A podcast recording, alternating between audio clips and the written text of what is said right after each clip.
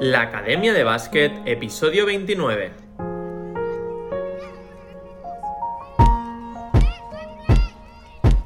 Muy buenos días a todo el mundo, bienvenidos al episodio 29 de la Academia de Básquet, el podcast en el que aprendemos baloncesto y es que cada día hablamos de conceptos, ideas y novedades de cómo mejorar tus habilidades, tus movimientos, tu inteligencia en la pista, analizamos jugadores, jugadoras y hacemos un montón de cosas más.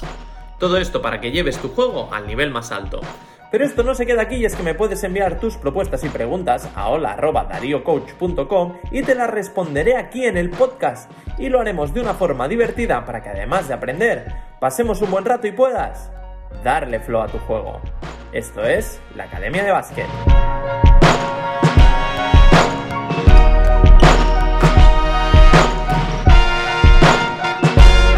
Episodio 29 del jueves 22 de julio de 2021, programa que vamos a dedicar a los que nunca dicen nada, pero siempre acaban pillando. No sé cómo se lo montan, no sé cómo se lo hacen, pero estos pobres, ay, estos pobres, es que no tienen la culpa, pero es que es como si tuvieran un imán para los problemas, para los castigos.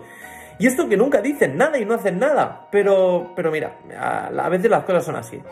Y lo más fuerte es que cuando a veces hacen algo, aunque sea una tontería, un, una cosita, pues los pillan y pringan pobres. Así que, bueno, pues el programa de hoy va para estos que nunca dicen nada, pero siempre acaban pillando.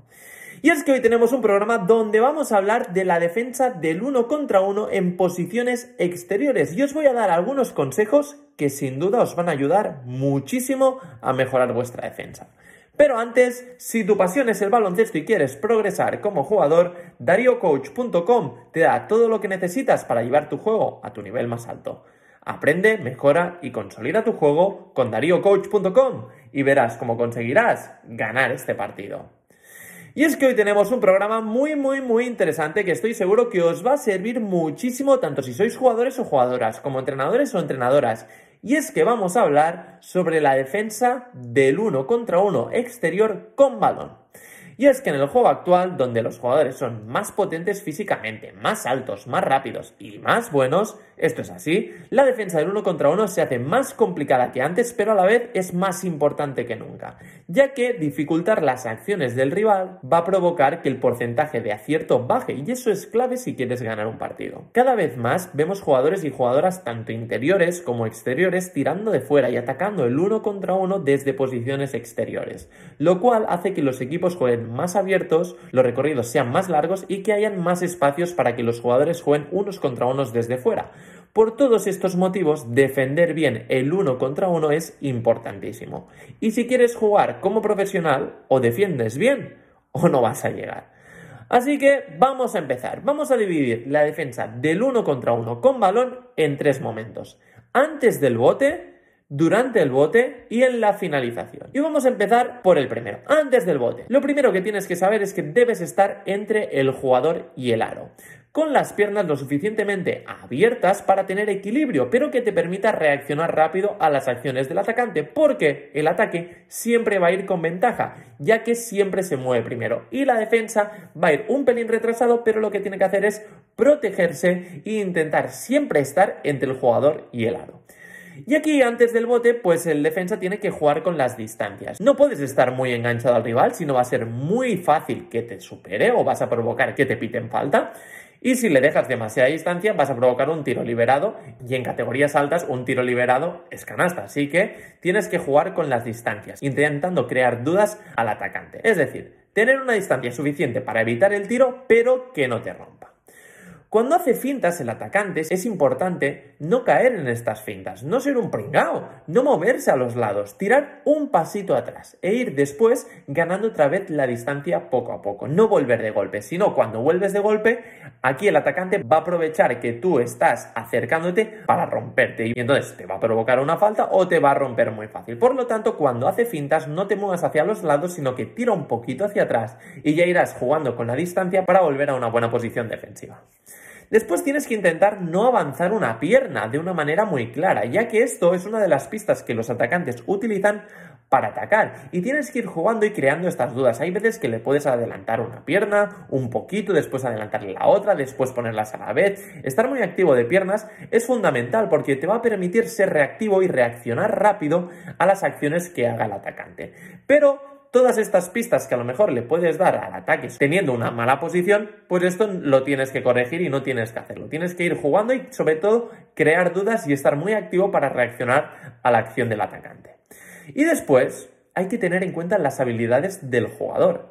¿Qué pasa? No todos los jugadores son iguales. Hay, por ejemplo, hay algunos jugadores que son muy hábiles con el balón, otros que tiran muy bien, otros que son muy diestros o que son muy zurdos. Todo esto lo tenemos que conocer. Y, por ejemplo, con jugadores que son diestros pero que no dominan muy bien la izquierda, pues hay que intentar que no voten tanto con la derecha y decantar hacia un lado. ¿A qué me refiero a esto? A que tengas una posición donde le prohíbas con el cuerpo ir hacia su lado derecho y que le ofrezcas ir hacia el lado izquierdo. Esto te va a permitir que vote con la izquierda y con la izquierda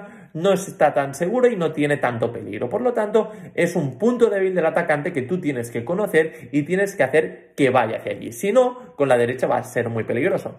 Igualmente, por ejemplo, con jugadores tiradores. Pues evidentemente con los jugadores que son muy tiradores y que sabes que necesitan muy poco espacio para tirar, vas a necesitar estar más cerca y con una mano arriba, porque así vas a dificultar su tiro y vas a intentar que no tire o que si tira lo haga con más dificultades. Si le dejas mucho espacio, pues evidentemente su opción va a ser tirar y la va a tirar y es muy posible que entonces la meta. Por lo tanto, tener en cuenta las habilidades del jugador que estás defendiendo es fundamental.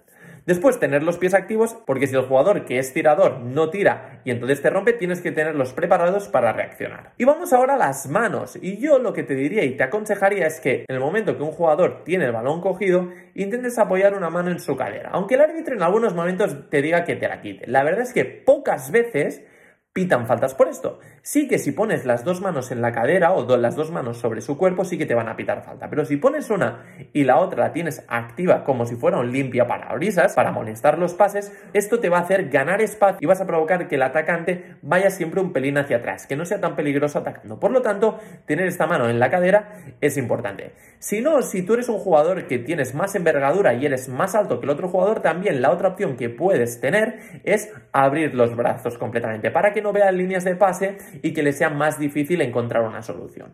Por lo tanto, estos son los detalles más importantes que hay que tener en cuenta antes del bote. Vamos a la segunda fase, que sería durante el bote.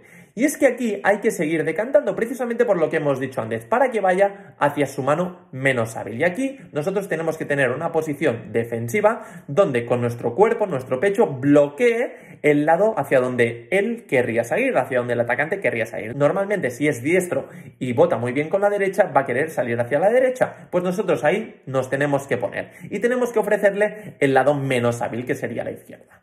Cuando penetra hay que intentar mantener la posición entre el jugador y el aro, enfocando el culete hacia el aro. Y el objetivo debe ser que si tira, lo haga delante de nosotros y le podamos puntear el tiro. Porque si conseguimos esto, este tiro es el de menor porcentaje. Por lo tanto, hay que intentar siempre estar entre el aro y el jugador. El objetivo cuando el jugador está votando es evitar que tenga una línea recta hacia el aro. Porque, ya sabéis, cuál es el camino más rápido, ¿no? Entre dos puntos, la línea recta. Por lo tanto, esto es lo que no queremos que haga el ataque, una línea recta hacia el lado. Yo a los jugadores jóvenes, cuando están defendiendo, le pongo esta comparación y este ejemplo. Y a mí me ayuda bastante. Os lo voy a explicar por si a vosotros también os ayuda. Y es que si quieres llegar a un sitio rápido porque tienes mucha prisa y vas en coche, ¿qué cogerías? ¿Una autopista o una carretera de curvas? Pues evidentemente una autopista, ¿no? Porque tiene una línea más recta, además puedes ir a más velocidad, porque claro, si hay curvas, pues tienes que ir frenando, haciendo la curva, además normalmente son más estrechitas. Cogerías una autopista porque puedes ir más rápido que en una carretera de curvas. Bien, pues como defensas, lo que queremos es totalmente lo contrario, que el ataque vaya por una carretera de curvas, porque de esta manera va a ir más lento y vas a dar más tiempo a que las ayudas de los compañeros o compañeras lleguen. Y además, si van cambiando de mano, van a ir perdiendo equilibrio y al final van a perder efectividad en su tiro. Así que como defensas queremos que el ataque vaya por una carretera de curvas, no por una autopista. Y mirad, otro de los consejos que yo os daría sería que como defensas, cuando vayáis a robar el balón, no lo hagáis con la mano cruzada. Es decir, si el atacante está votando con la derecha, ¿vale? Si estáis vosotros enfrente, sería vuestra izquierda, ¿vale? No vayáis con vuestra derecha, porque de esta manera se pierde la posición de equilibrio y vuestra posición defensiva. Y en ese momento eres tremendamente débil en el lado que estás intentando robar el balón. Y evidentemente robar el balón en el bote es muy difícil y poco probable, y más en categorías superiores. Por lo tanto, yo lo que te aconsejaría es no hacerlo así. Yo te aconsejaría que lo hagas con la mano que tienes justo delante del balón. La mano espejo, que yo le digo. Y con un movimiento de abajo arriba, porque este movimiento de abajo arriba se ve menos agresivo que de arriba abajo, que se ve mucho más agresivo. Y es muy posible que te piten falta aunque no lo toques, pero simplemente el gesto este de arriba hacia abajo, pues parece que le estás, que estás hundiendo alguna cosa y es muy fuerte este movimiento. Por lo tanto, es muy probable que entonces te piten falta. El objetivo no debe ser tanto robar el balón, sino que el atacante se defienda y tire hacia atrás, porque es muy difícil robar el balón cuando un jugador está botando y lo que tienes que hacer es estar activo de manos para provocar errores, para molestar y que al final el jugador con balón no esté cómodo.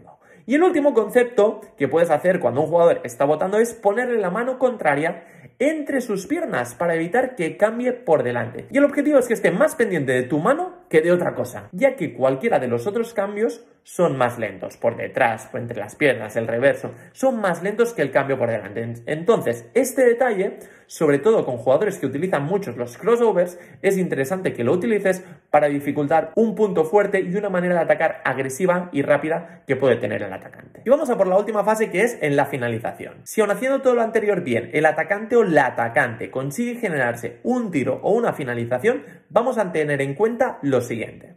Si has conseguido estar entre el jugador y el aro y el atacante se levanta y tira muy cerca de ti, yo lo que te aconsejo es levantar bien las manos, estar lo más cerca posible, pero sin ponerte en su cilindro. Imagínate que cada jugador tenemos un cilindro protector a nuestro alrededor. Bueno, pues cuando tira, yo no me puedo meter dentro de ese cilindro. Esta norma en el reglamento se ha hecho sobre todo para evitar faltas en las caídas y evitar torceduras de pies o lesiones graves que hay cuando caes de un salto.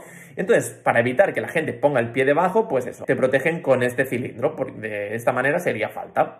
Así que hay que tener las manos arriba, acercarse lo máximo posible, pero intentando no meterse en el cilindro. Y entonces, pues bueno, rezar y esperar que no la meta. Eso sí, después del tiro, bloquea el rebote. No le des dos oportunidades de tiro. Si el jugador se ha generado espacio con un movimiento tipo step back, ves a puntearlo con la mano arriba y fíjate en pararte antes para no hacer falta en el tiro, sobre todo si es de 3. Y es que a veces queremos llegar tan cerca y tan rápido que no pensamos que, a ver, un step back no es fácil de meter. Es mejor que tire un triple en step back que no meter a todos, ni mucho menos, que tres tiros libres por una falta tonta. Así que frena antes, pon las manos arriba y después del tiro bloquea el rebote. Pero no te estampes y ves sobre todo a puntear con equilibrio. Pero ¿qué pasa si no tira y acaba la penetración? Aquí es importante que levantemos la mano del lado por donde sube el balón, no cruzarla, porque eso va a provocar que avances el hombro, rotes el cuerpo y que haya un contacto con el cuerpo que posiblemente sea falta. Tienes que buscar que el contacto con el jugador sea con el pecho. No hay que ir tirando hacia atrás, sobre todo en posiciones cercanas a la hora. Hay que bloquear este movimiento y ser un muro y que el atacante choque contra ti. Si choca a mucha velocidad, debes intentar parar el cuerpo y los pies para que cuando choque puedas provocar una falta en ataque. Y si no va en velocidad, tienes que dificultar con el contacto corporal y la envergadura de brazos la finalización para que tire incómodo por encima tuyo. Y después bloquear el rebote. No dejes segundas opciones. Bien, pues estos han sido algunos de los detalles que yo considero importantes en la defensa con balón del uno contra uno en posiciones exteriores. Así que entrénalos, ponlos en práctica porque estoy seguro de que te van a ayudar a ser un muro en defensa y dale mucha importancia porque la defensa gana partidos. Así que hasta aquí llegamos al programa de hoy. Muchísimas gracias por las puntuaciones que me estáis dando en las diferentes plataformas de podcast. Seguidme en mi cuenta de Instagram, arroba DarioCoach9. Y nada, muchísimas gracias por todo, por estar ahí al otro lado. Suscribiros a nuestra futura academia online, dariocoach.com y hacer que todo esto sea posible. Porque ya sabes que el éxito no es un accidente, el éxito es una elección. Así que ponte a entrenar y dale flow a tu juego. Nos escuchamos mañana a las 9.23, la hora de los buenos. Me lo dijo Darío, la voz de la experiencia. Darío Coach.